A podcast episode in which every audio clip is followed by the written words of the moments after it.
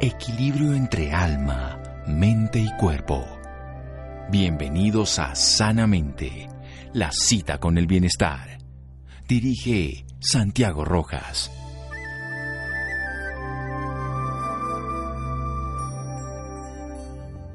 La salud es el principio vital de la felicidad y el ejercicio el de la salud. James Thompson. Buenas noches, estamos en Sanamente de Caracol Radio, su programa de salud. Es algo fundamental que dentro de los hábitos saludables como el dormir, bajar el estrés, alimentarse de una comida real, el ejercicio también es fundamental. Y en esta época de la pandemia, aunque uno ve un grupo minoritario de personas salir en bicicleta y todo, los gimnasios cerrados, las personas haciendo un teletrabajo, poca actividad física, pues eso deteriora la salud desde todo punto de vista. Toda la funcionalidad del ejercicio a nivel inmunológico es esencial, a nivel cardiovascular, a nivel de cáncer, de muchas cosas. El ejercicio es salud. Vamos a hablar con alguien que nos puede aclarar de una manera más concreta ese proceso de la salud y el ejercicio, pero también de algo fundamental, y es cómo hacer ejercicio en estas condiciones de adversidad, cómo podemos vivir en esta pandemia y no decir, no, es que cuando cabe la pandemia yo hago ejercicio. Es el doctor Pablo Rosselli, él es médico cirujano, ortopedista y traumatólogo de la Pontificia Universidad Javeriana de la Ciudad de Bogotá, es ortopedista infantil del programa del Instituto, Roosevelt aquí en Bogotá y la Pontificia Universidad Javeriana. También ha hecho un fellow en investigación ortopedia infantil en Wilmington, en Delaware, aquí cerquita nada más en Estados Unidos. Doctor Pablo Rosselli, buenas noches y gracias por acompañarnos en Sanamente de Caracol Radio. Hola Santiago, buenas noches y a ustedes gracias por la invitación. Es un placer estar con ustedes. Bueno, ¿esto de que el ejercicio de salud es real o es simplemente una palabra ahí como de marketing? No, es absolutamente real. De hecho, el, eh, ejercicio físico prolonga la vida. Eh, está demostradísimo que las personas que tienen actividad física regular, que hacen ejercicio, eh, viven más que los que no lo hacen. y por algunas razones que usted ya mencionó, ¿no?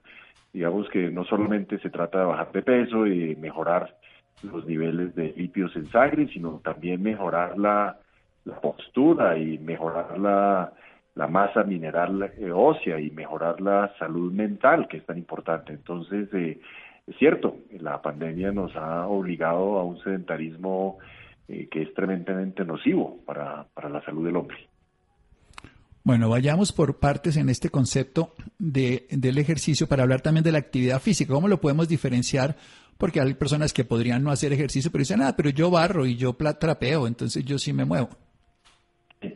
Cierto, uno puede diferenciar eh, básicamente tres términos. Una es actividad física, eh, dos es ejercicio físico y tres deporte. A veces se confunden. Eh, actividad física es cualquier cosa que aumente la tasa metabólica de los grandes grupos musculares, como por ejemplo eh, hacer jardinería, como por ejemplo eh, caminar en la calle, sacar al perro, digamos que eso es una actividad física y créame que es muy útil. cuando uno ya estructura esa actividad física y la hace de manera regular, de manera más intensa, pues eso ya estamos hablando de ejercicio, que es lo que hacemos todos cuando vamos a la ciclovía eh, o cuando vamos al gimnasio. Y ya cuando involucra una parte competitiva, pues digamos que se habla de deporte. Entonces, eh, cualquiera de los tres es, eh, es muy importante para la salud, depende del estado físico de uno. De hecho, hay algunos artículos muy interesantes que muestran que la gente que trabaja en oficinas y se para a caminar, así sea dentro de la oficina, tiene una menor probabilidad de tener eh, problemas cardiovasculares en el, en el futuro. Entonces, eh, cualquiera de las tres está bien. Hacer actividad física es, es muy importante, lo que hacen las amas de casa, digamos que es muy importante y, tiene efectos benéficos en la salud. Ahora, si lo, lo logra estructurar para mejorar lo que se llama fitness, eh, pues aún mejor. Y entonces es por eso que, hay unas recomendaciones de cuánta actividad física y cuánto ejercicio debe hacer uno de acuerdo a los momentos eh, diferentes de la vida. Digamos que es diferente una persona de 70 años que a un, eh, a un adolescente o, un niño que está aprendiendo a caminar. Perfecto. Vamos a hablar precisamente ahora de qué tipos, no solamente ya de actividad física, ejercicio, deporte, sino en intensidad, en forma, nos puede ayudar para mejorar la salud, para prevenir enfermedades e incluso en este momento de la pandemia. Seguimos en Sanamente de Caracol Radio. Síganos escuchando por salud. Ya regresamos a Sanamente. Bienestar en Caracol Radio. Seguimos en Sanamente.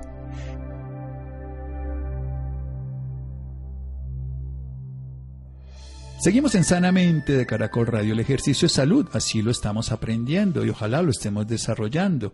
¿Por qué? Porque va a disminuir seguramente el sobrepeso, va a mejorar el peso, pero distribuyendo mejor la, relación entre la grasa y la masa muscular y ósea. También va a ayudar a los lípidos de la sangre, al colesterol, triglicéridos, sobre todo también va a mejorar la postura, la masa ósea y nos va a mejorar también la salud mental. La alegría es un antidepresivo fundamental. Para mí es el primer tratamiento que yo indico cuando una persona tiene depresión reactiva o duelo, por ejemplo, después de la muerte de un ser querido.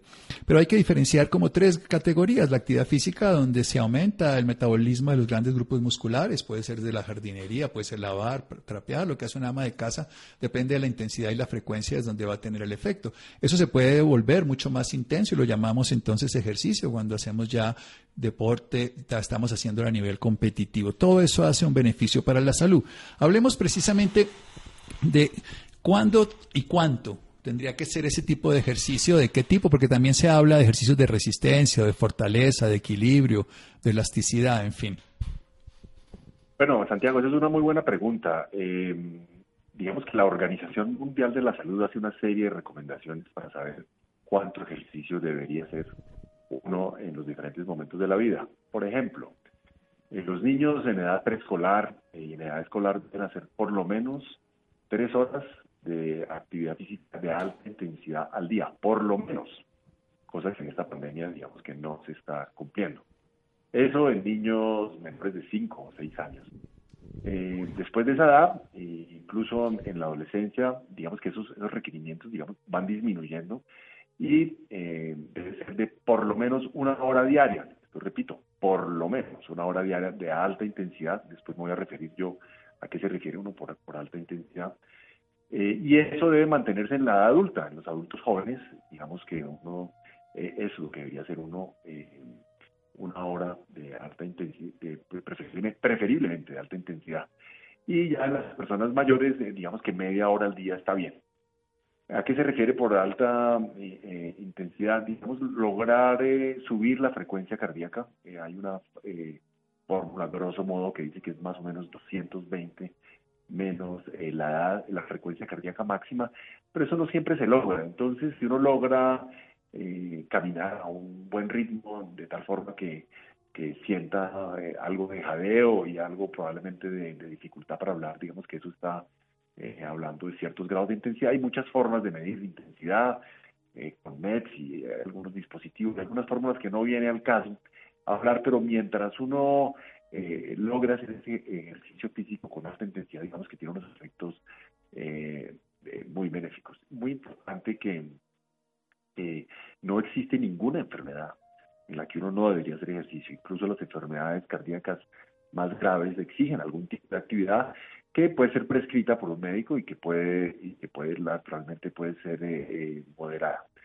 Ahora, eh, Santiago me preguntaba que qué ejercicios, digamos que lo que uno conoce como fitness incluye varias cosas. Una es la parte cardiopulmonar, eh, que es eh, mejorar, digamos, la función cardíaca y la, función respiratoria. Hay otra parte que es la, fuerza, que es tan importante, especialmente la adulta. Recordemos que uno después de los 40 años pierde más o menos un 1% de masa muscular. Y por eso es que es tan importante hacer ejercicios de fuerza, uno a veces olvida y o que tiende a concentrarse un poco más en, en eh, la parte cardiopulmonar. Eh, también es importante la velocidad, la velocidad de reacción de ciertos ejercicios que, eh, que pueden ser muy útiles para evitar, por ejemplo, caídas. El, el, equilibrio es una parte importantísima que uno a veces no, no, no piensa en ello, pero especialmente después de los 50 años hay algunas actividades como el tai chi, por ejemplo, que, o el yoga, que podrían eh, ser muy útiles para, para desarrollar el, el, equilibrio y finalmente, Santiago, la flexibilidad. Eh, uno ve los atletas de alto rendimiento que trabajan mucho en eh, flexibilidad, es un elemento importantísimo para mejorar el desempeño deportivo, eh, para disminuir la posibilidad de lesionarse. Entonces, como usted puede ver, digamos que los componentes de, de estar en forma o estar en fitness no solamente es uno, son varios elementos y lo ideal es trabajar en ellos. Ahora, grosso modo les expliqué yo, eh, la, digamos que la cantidad de tiempo en el que se debe trabajar, pero lo ideal es que uno pudiera trabajar en todos ellos. Por ejemplo, los niños cuando juegan, eh, ellos están trabajando en todo, están trabajando en, en parte cardiopulmonar, están trabajando, están mejorando su flexibilidad mediante el juego, están trabajando en el equilibrio, están eh, el impacto, digamos, cierto impacto sobre los, sobre los eh, extremidades, mejora la masa mineral ósea. Eh, digamos que saltar lazo, por ejemplo, o trotar, o el mismo hecho de caminar hace que, que, que, los huesos se, endurezcan y hace que disminuya la, la posibilidad de, de, tener una fractura, que es una de las principales causas de, de morbilidad y de mortalidad en la edad adulta. Entonces, eh, creo que eso responde su pregunta, eh, Santiago. Sí, claro. Entonces, recordemos cardiopulmonar, que es esa resistencia, que además es el órgano el músculo esencial de la vida, el corazón. También la fuerza, que lo necesitamos además con el paso del tiempo. 1% perdemos de masa muscular por año después de los 40 años y esa fuerza nos va a garantizar, entre otras cosas, el equilibrio porque tenemos masa muscular, la protección de todos los órganos, envolvemos muchos huesos y también podríamos evitar fracturas. Y también tenemos que hacer ejercicios de equilibrio que no tienen que ser tan intensos. Nos habla del tai chi, el chikun y todo lo sentido de la flexibilidad. Es más común que la mujer haga flexibilidad y el hombre fuerza, pero ambos necesitamos de todos estos tipos Recordemos un poco esta fórmula. ¿Qué significaría esto de la frecuencia cardíaca máxima? Los 220 menos la edad. ¿Hasta cuánto podría llegar una persona dependiendo si es joven o si es un adulto más avanzado en tiempo, más mayorcito? Bueno, estamos hablando ya de ejercicio físico. Aquí digamos que uno no va a subir la frecuencia cardíaca barriendo o planchando o teniendo la cama, no lo va a subir a ese límite. Esto es una fórmula, eh, digamos, útil en individuos sanos, eh, que usualmente no tienen factores de riesgo, eh, estoy hablando de personas que no tienen riesgo de, enfermedad coronaria o que no tienen antecedentes importantes, pero grosso modo para los que cargamos con relojes que miden la frecuencia cardíaca, eh, uno podría trabajar para mejorar las condiciones del fitness en, un 80% de la, de la frecuencia cardíaca máxima. Entonces, eh, hagamos cuenta, es un individuo de 50 años, de 220 menos 50 170. Eh, más o menos la, la máxima, ¿no? O sea, no pasar de ahí, ¿no? O sea, 170 es, el, es el 170 es el 100, el 100%, pero el 80% de eso... eso es, como trabajar en 150 y pico. Digamos que eso es una eso es una muestra de intensidad. Repito, esto es una cosa, pues, grosso modo, ¿no? Seguramente los deportólogos dirán eh, que es una cosa, eh, digamos, un poquito simplista, pero es una medida muy interesante para, para saber la intensidad del ejercicio. Esa es una medida, en Santiago, la frecuencia cardíaca. Otra es la capacidad que uno tiene para, para poder hablar después, eso el talk en inglés, la capacidad de hablar eh, después de hacer actividad física. Por ejemplo, uno mira a Michael Phelps después de los 200 metros mariposa y toteando la risa habla con su vecino del carril. Eh, y, y uno, uno pues sencillamente después de, de, correr 50 metros sencillamente no puede hablar, ¿no? Entonces, eh, si lo ideal depende de la condición física, si uno después de hacer actividad física cuesta trabajo hablar, eso es un signo de intensidad, ¿sí? Y algunos dicen que si puede cantar el himno nacional quiere decir que le falta intensidad. Entonces, digamos que es eh, hay varios elementos para medir intensidad, acabo de mencionar dos, la frecuencia cardíaca y, la posibilidad que uno tiene de, poder hablar. Entonces, si uno eh, pudiera llevar el ejercicio físico a ciertos límites, digamos, mejorar un poquito la intensidad después de una caminada enérgica o después de subir seis pisos, digamos que eso eh, tiene un efecto benéfico, tiene un efecto benéfico sobre la condición física. Sí, yo generalmente le digo a las personas, haga ejercicio, pero si se le va el resuello, está pasándose de su capacidad. Exacto. Entonces, un poquitico antes de que se le vaya el resuello. Sí, sí, por eso ya se pasó. Entonces, tiene que saber que usted le cueste, le haga esfuerzo, le lata más rápido el corazón, esté con actividad, pero que no llegue a perder el resuello, porque si no ya es tóxico para su corazón, para su salud y su vida, igual que el pez. Bueno, vamos a hacer un pequeño corte y seguimos nuevamente aquí con el doctor Pablo Rosselli hablando de la importancia del ejercicio en la salud y la vida. Seguimos en Sanamente. Síganos escuchando por salud. Ya regresamos a Sanamente. Bienestar en Caracol Radio Seguimos en Sanamente.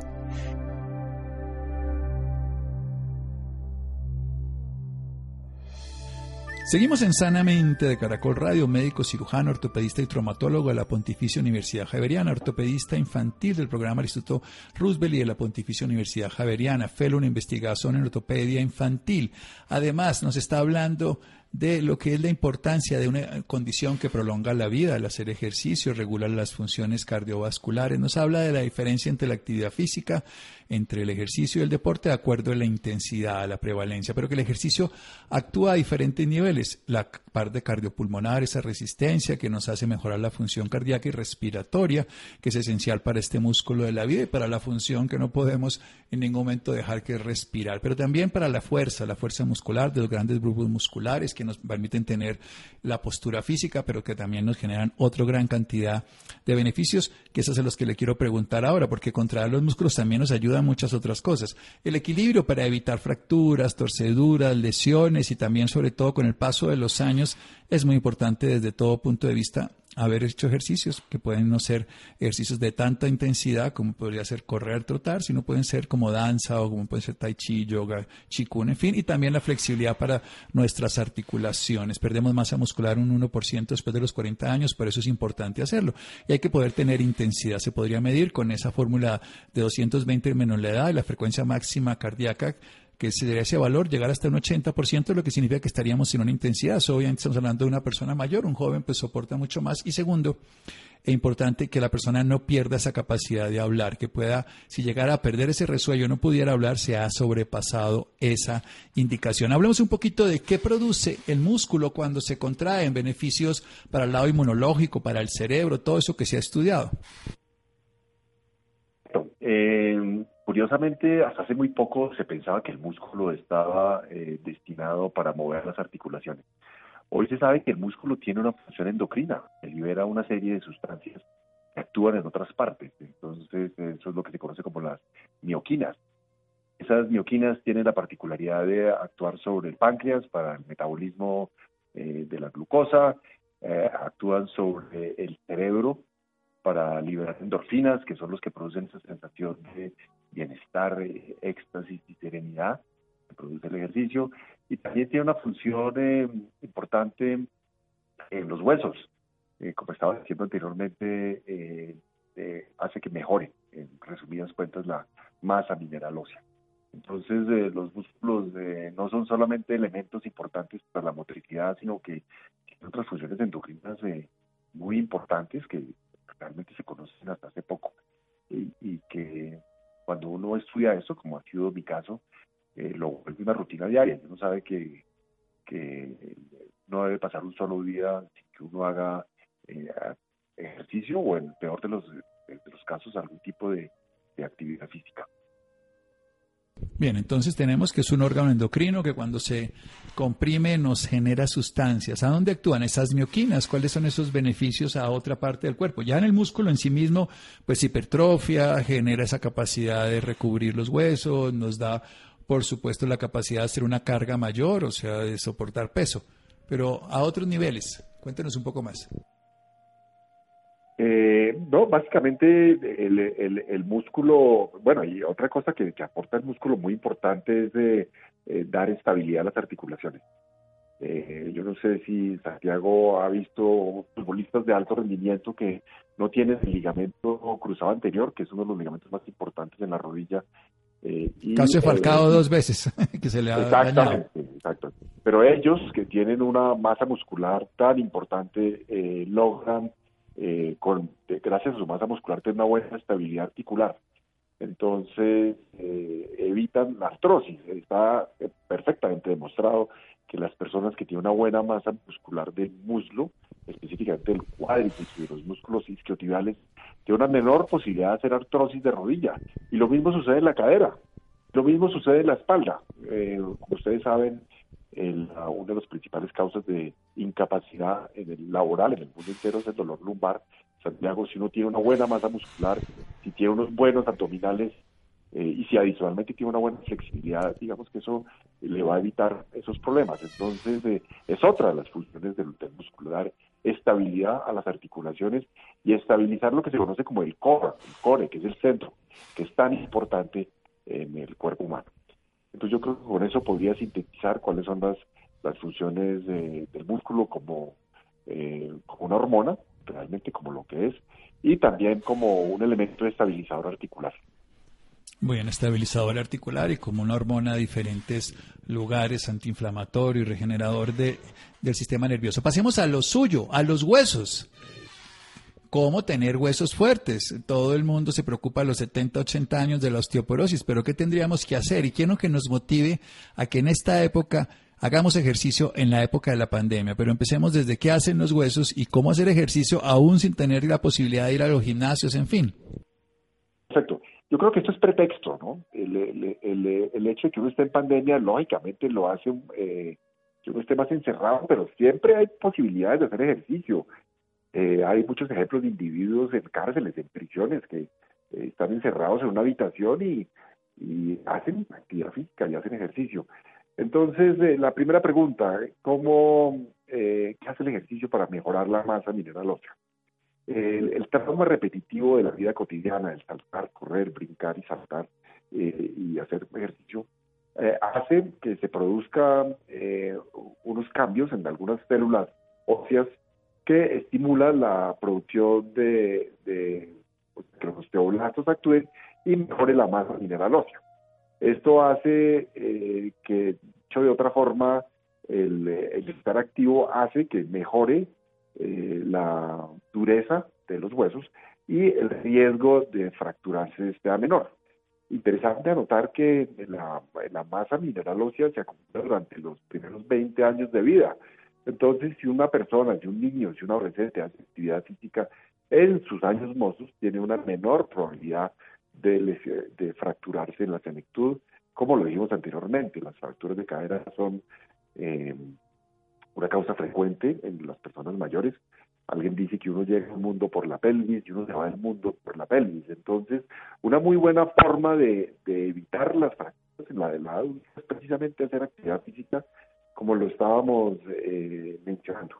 Hay algunos eh, investigaciones muy interesantes, los astronautas, las personas que están en medios ingrávidos hacen una, una osteoporosis, una pérdida de la masa mineral sea muy marcada eh, que puede determinar pues, que hagan fracturas frecuentes.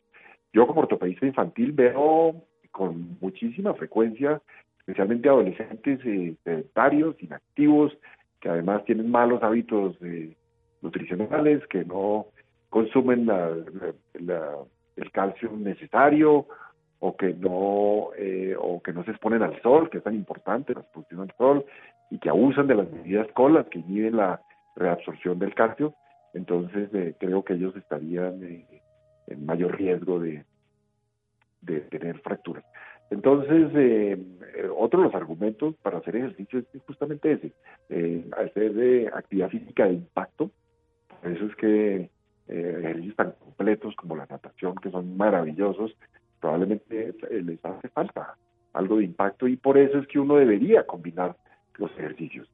Y ahora, la pregunta es cuál hacer, pues el que le guste a uno, ¿no? y los ejercicios en la cual las circunstancias, digamos, eh, lo permitan. De pronto me estoy saliendo un poquito del tema que me está preguntando Santiago, pero, pero quería anotar ese punto. No, no, perfecto. Además que eso es como el tipo de baile, pues que no, si no le gusta una música, baile la otra. Hay muchas posibilidades. Hay muchas posibilidades, claro. En, nuestro medio dicen que, que, los, los deportes se dividen en dos, en el fútbol y los demás. Pues hay tantas opciones, tantas cosas que uno puede hacer y es el que le guste a uno, ¿no? Eso es importante. El ejercicio bueno es el que le guste a uno. Sí, porque termina uno cogiéndole algo que, pues, un disfrute, que para mí me parece que, que cuando se vuelve una rutina y se aburre muchísimo, evidentemente. Cierto, cuando... cierto. sí, al que no le gusta nadar, pues es una es una postura, que lo pongan a nadar, o al que no le gusta montar en bicicleta, pues es cierto, pero a esa persona le puede gustar, eh, no sé, subir a Monserrate, o le puede gustar saltar lazo, estupendo para la salud ósea, o le puede gustar, no sé, jugar frisbee, en fin, hay tantas opciones, a veces la gente, o no tiene que ir al gimnasio, el ejercicio es un fármaco estupendo que además es gratis, ¿no? Sí, entre otras cosas, para hacer ejercicio con dos metros cuadrados tenemos, ¿no? Exacto, es increíble. Entonces yo por eso digo que, claro, eh, todo el mundo dice, no, es que ahora la pandemia, no puedo ir al gimnasio, pero hay tantas alternativas. Eh, yo yo soy ciclista con su veterinario y salgo con mi con mi tapabocas y voy por la, por la subir escaleras, por ejemplo, en caso que no se puede, hacer un, poner una barra en, la puerta de la, de, la habitación o, o, trabajar en abdominales o bueno, hagamos yoga y hagamos flexibilidad y, y, en fin, hay muchas alternativas y cada vez que la que la pandemia se está, digamos que por fortuna eh, se está flexibilizando algunas de las medidas, pues es el momento de, de volver con los respectivos eh, cuidados, ¿no? De, la gente no debe parar, a la gente se le olvida que uno se puede morir de COVID, pero también se, puede morir de otras cosas, ¿no? De lo que se llaman las, las enfermedades crónicas no transmisibles, la diabetes, la hipertensión, la enfermedad coronaria, las depresiones, los suicidios. Entonces, como que uno no piensa en eso.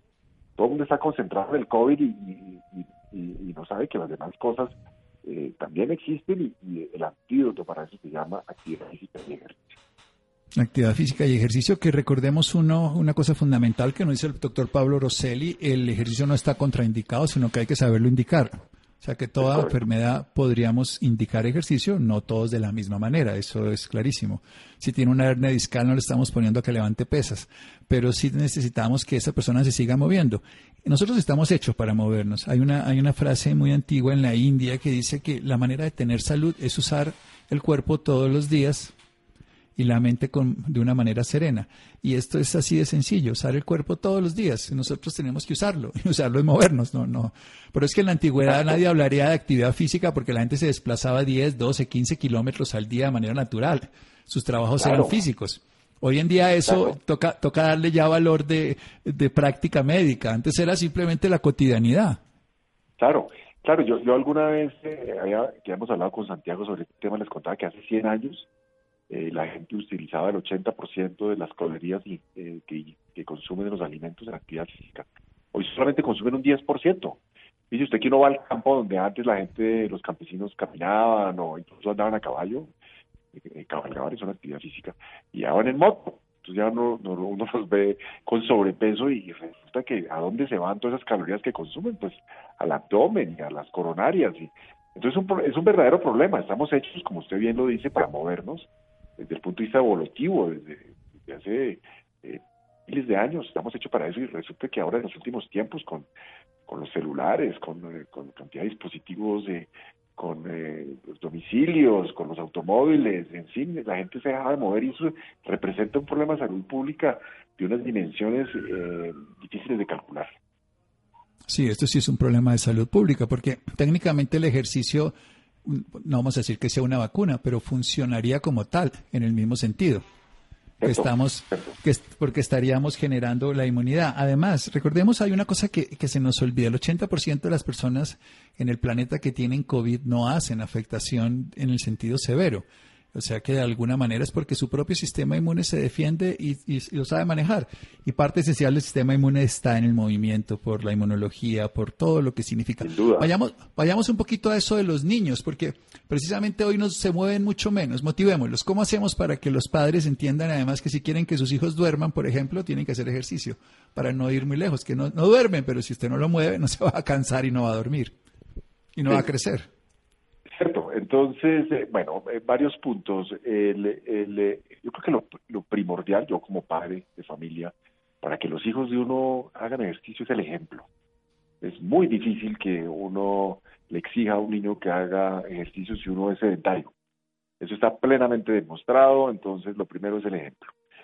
El ejemplo es la repetición. Yo tengo un hijo adolescente que en este momento, pues así como que no es la persona más activa, pero sé que con un tiempo después de ver a su papá que hace actividad física todos los días y que yo les hablo sobre, sobre el tema, digamos, que uno va a lograr que haga eh, actividad física eh, y ejercicio. Yo creo que lo primordial es el ejemplo. Y, y, enseñarles eh, a usar, con, y eso, eso es un tema bien difícil, ¿no? ¿Cuántas horas de celular al día? ¿Cuántas horas de pantalla? Es una cosa dificilísima de controlar. Tratar de tener algún control en eso créame que incluso a mí, pues que, trabajo en esto, me, cuesta mucho trabajo. Yo reconozco que mis hijos están frente a una pantalla muchísimas más horas de las recomendables. Eh, ocasionalmente salir al campo, digamos, que se intoxiquen un poquitico de esto, digamos que es un, es un aliciente para, para mejorar su, su, eh, su ejercicio. Y, tratar de buscar qué es lo que les gusta, ¿no? El, eh, a mí cuando me preguntan que cuál es el ejercicio, como médico ortopedista, que cuál es el ejercicio ideal para un niño en edad preescolar o escolar, es el juego. A la gente se le olvida que ya, los niños no juegan. Una sorprendente, ya los niños no saben qué es la lleva, no saben qué es jugar golosa o rayuela, no saben qué es jugar a policías y ladrones, porque es que el juego ha pasado a un segundo plano, ya la gente se concentra en meterlos en escuelas de fútbol cuando digamos, a los tres o cuatro años que no tiene ningún sentido. Entonces yo creo que es volver a motivar el juego. Yo, yo creo que es un elemento importantísimo para el desarrollo no solamente musculoesquelético, sino también eh, psicosocial. Es muy importante. Entonces yo haría énfasis en esos puntos, Santiago. El ejemplo, eh, volver al juego y buscar qué es lo que les gusta eh, a los niños. Si, un poquito con el temperamento. Si es un niño que le gusta los pues que quiere estar solo que le gusta meditar, de pronto las artes marciales pueden ser más recomendables. Si es un niño que le gusta eh, la parte social, de pronto eh, deportes en equipo pueden ser, digamos, útiles. En fin, eh, hay muchas alternativas y hay que ser amplios, hay que ser amplios en eso y hay que ver que, con qué disponemos, ¿no? Digamos que conseguir una piscina en nuestro país no es fácil, eh, no sé, si a alguien le gusta remar, por ejemplo, es virtualmente imposible en nuestro medio. Entonces, como adaptarse un poquitico a lo que, lo que se puede eh, y a lo que le gusta al niño y naturalmente eh, hago énfasis en eso, en, el ejemplo. En el ejemplo. Bueno, doctor Rosselli, maravilloso. Hacer ejercicio que es vida, que es salud. Cuénteme un sitio donde lo puedan averiguar más de usted. Usted tiene un libro, además, que lo quiero recomendar sobre ejercicio. ¿Cuál es ese libro? Y si alguien tiene interés en sus servicios profesionales como ortopedista infantil. Bueno, Santiago, muchísimas gracias. Sí, de hecho yo publiqué un libro hace unos dos, tres años que se llama La actividad física, el ejercicio y el deporte en niños y adolescentes. Es hecho por Editorial Panamericana, lo pueden conseguir en la, cualquier librería, la librería Panamericana la librería Werner. Yo soy ortopedista infantil de la Fundación Cardioinfantil y de la Fundación Santa Fe. Eh, pues, pues, yo creo que en esos sitios me pueden eh, eh, conseguir. Yo prescribo ejercicio, tengo la absoluta convicción de que el ejercicio es un fármaco. Yo les podría hablar horas enteras sobre las bondades del ejercicio en, cualquiera de los sistemas del, cuerpo humano, empezando por el cerebro y la psiquis hasta la punta del pie. y bueno, me podría conseguir, mi, mi correo es dr.roseli.gmail.com y será un placer hablar de eso y yo eh, prescribo ejercicios a todos mis pacientes, los que son sanos y los que no lo son, con mayor razón. Hay que hacer ejercicio para tener salud y vida. Doctor Rosselli, muchas gracias. Descansa. Santiago, muchas gracias por la invitación. Muy bien, seguimos en Sanamente de Caracol Radio. Síganos escuchando por salud. Ya regresamos a Sanamente. Bienestar en Caracol Radio. Seguimos en Sanamente.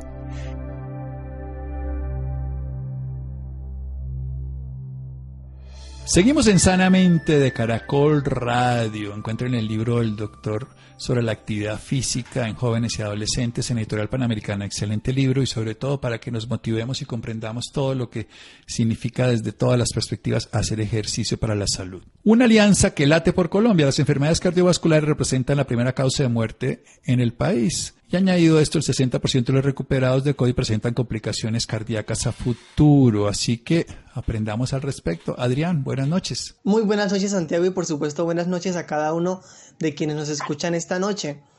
Las enfermedades cardiovasculares representan la primera causa de muerte en el país. Y añadido a esto, el 60% de los recuperados de COVID-19 presentan complicaciones cardíacas a futuro. Bajo este contexto nace un diálogo público-privado que contará con mesas de trabajo interdisciplinarias compuesta por diferentes actores con el objetivo de ofrecerle a las generaciones actuales y futuras una mejor y mayor calidad de vida cardiovascular. Para hablar sobre esto nos acompaña en esta ocasión Sylvester Fedes, es economista y máster en Ciencias y Economía de la Universidad de Maastricht en Holanda. Cuenta con un MBS con especialidad en liderazgo organizacional del New York Institute of Technology, Old Westbury, durante más de 20 años de trayectoria profesional ha venido construyendo un perfil profesional diverso, teniendo la posibilidad de desarrollar su carrera en diferentes países con empresas multinacionales.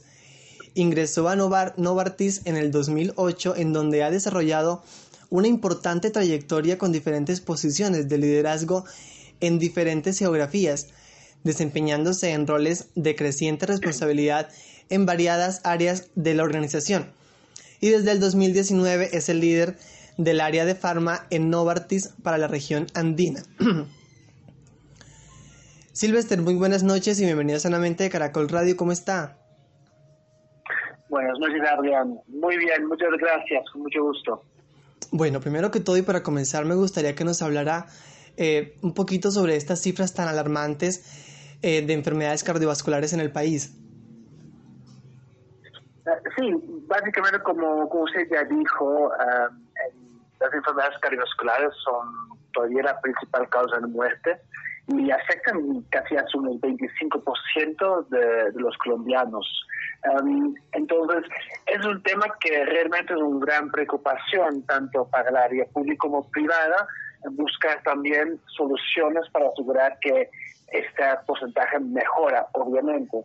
Y ahora con el COVID-19 también sabemos que casi hasta un 60% de las personas que recuperan pueden uh, obtener um, algún uh, señal, algún compromiso cardiovascular al futuro. Entonces yo creo que muchas veces lo, hablamos, pero si vemos esas cifras, realmente estamos casi frente a una pandemia en el área cardiovascular también. Muy bien.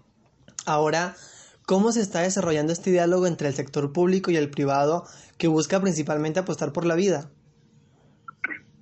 Sí, básicamente se inició a raíz de los diálogos entre actores públicos y privados, eh, viendo estos números de porcentajes tan alarmantes.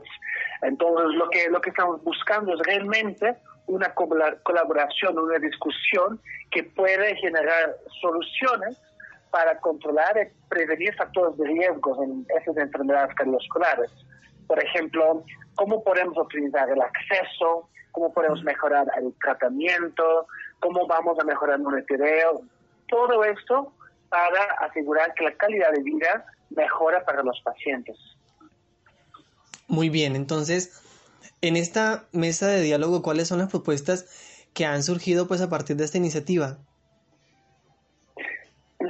Este diálogo se basa en tres pilares.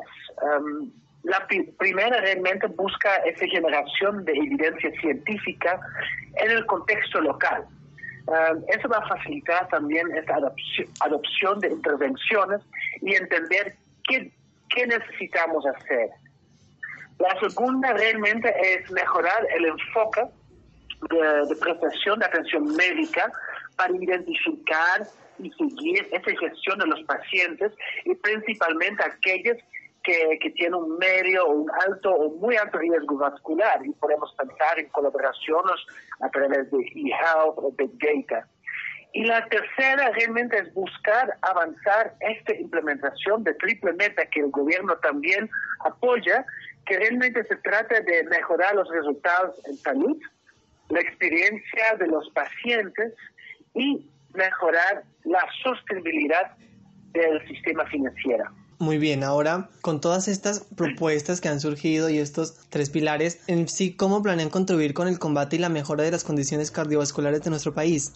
Sí, mira, eso es obviamente no es un, es un, fácil solución, es una solución que requiere actores de todos los sectores privados, salud, junto a realmente entender la enfermedad y cómo evoluciona la enfermedad cardiovascular aquí en Colombia. Pues lo que pretendemos de primero es estar desarrollando iniciativas dentro de esos tres pilares que hemos hablado. Y una, por ejemplo, un, un, resultado concreto es el lanzamiento de un reto abierto que se llama Innovación que Late, que realmente busca um, uh, uh, invitar a empresarios, universidades, grupos de desarrollo a, um, dar respuesta y soluciones para mejorar el tratamiento, el acceso, la prevención en el área cardiovascular. Eso es algo muy concreto que ya salió de esta alianza, pero también quiero uh, uh, decir que recién iniciamos, nosotros todavía estamos con los partners hablando cuáles son los next steps y cuál es el plan de aquí en los próximos años. Sí, o sea, eh, eh, necesitamos entender, como usted lo decía, todo el asunto de las enfermedades cardiovasculares. Y también como usted lo, lo comentaba, ha surgido Innovación que late. Entonces, me gustaría que nos comentara un poquito cómo va hasta el momento todo este tema de esta iniciativa Innovación que late. Bueno, esta es una de las iniciativas dentro de estos tres pilares y, realmente es una apuesta um, también de humildad. Nosotros, ninguna persona tiene patentes sobre ideas buenas y la complejidad de la enfermedad cardiovascular es grande, por lo cual que esta iniciativa busca realmente de, pedir a todo, todo el mundo por soluciones para mejorar ese tratamiento, ese acceso en el área cardiovascular. Específicamente lo hemos hecho juntos con el gobierno de Impulsa y con Connect Bogotá en el área de innovación, pero también es involucrada la Universidad del Bosque y obviamente las asociaciones de salud, por ejemplo la, la Sociedad Colombiana de Cardiología, la Asociación de Medicina Interna.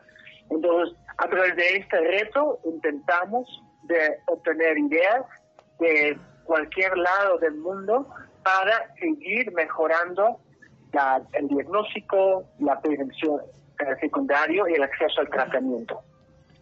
Muy bien, ahora, ¿tienen ustedes algunas recomendaciones que nos pueden hacer a todas las personas que están escuchando en sus casas sobre cómo prevenir y estar más atentos con las enfermedades cardiovasculares? Sí, yo, creo que de primera es eh, lo que siempre se dice, ¿no? Una, un, estilo de vida sana, con buena alimentación, eh, ejercicio, hacer los chequeos con el médico y cuando, se sienta algo asegurar que, que, consejo y busca el consejo de los profesionales. Colombia tiene un, un, cuerpo de medicina muy bueno, médicos muy buenos que, que pueden ayudar. Entonces, realmente es... Eh, tener una vida sana y, colaborar con sus médicos para que, finalmente eh, todos vivimos eh, mejor y más tiempo. Perfecto. Ahora, ¿dónde podemos encontrar más información sobre este importante tema? En este momento eh, estamos desarrollando los tres pilares, pero si alguien quiere ya saber un poco más sobre ese reto, y ahí también vamos a publicar más información, se puede ir a www.cuálestuPropósito.com y ahí ya encuentra más información también sobre los ah, colaboradores dentro de esta alianza, que también quiero resaltar, esa no es una alianza cerrada. Las ah, personas o empresas y organizaciones que mencioné iniciaron esa alianza pero claramente la problemática cardiovascular, la enfermedad cardiovascular requiere de mucho más esfuerzo, por lo cual todo el mundo que quiera aportar um, es bienvenido. ¿Y cómo se pueden vincular las personas entonces a esta iniciativa? Yo sugiero ir al, sitio web y ahí realmente encuentra eh, toda la información y cómo pueden uh, vincular con qué, qué tipo de esfuerzos o ideas. Entonces, de nuevo, si se puede ir a cuál es tu propósito.com, ahí se puede encontrar toda la información. Bueno, entonces ya lo escucharon, www.cualestupropósito.com. Señor Silvester, muchas gracias por acompañarnos esta noche en Sanamente y compartir con nosotros esta importante información. Con mucho gusto. Buenas noches. Santiago y a nuestros oyentes, muy buenas noches y un feliz descanso.